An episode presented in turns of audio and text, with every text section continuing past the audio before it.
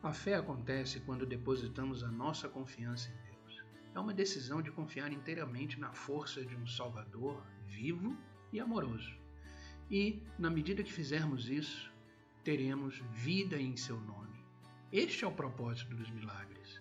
O apóstolo João relembrou os sinais nesta promessa, que você e eu nunca estamos sós. Isso não foi uma das últimas promessas de Cristo? Antes que ele subiu aos céus, ele assegurou aos seus amigos: Eu estarei sempre com vocês até o fim dos tempos. Mateus capítulo 28, versículo 20. Estas palavras deviam significar tudo para João. Você consegue imaginar o apóstolo já idoso, enquanto ele conta do dia em que, há umas seis décadas e a milhares de quilômetros, Jesus o convidou a largar a sua rede de pesca e segui-lo? João podia. Você também pode. Lembre-se, amigo, você nunca está só. Deus sempre está com você.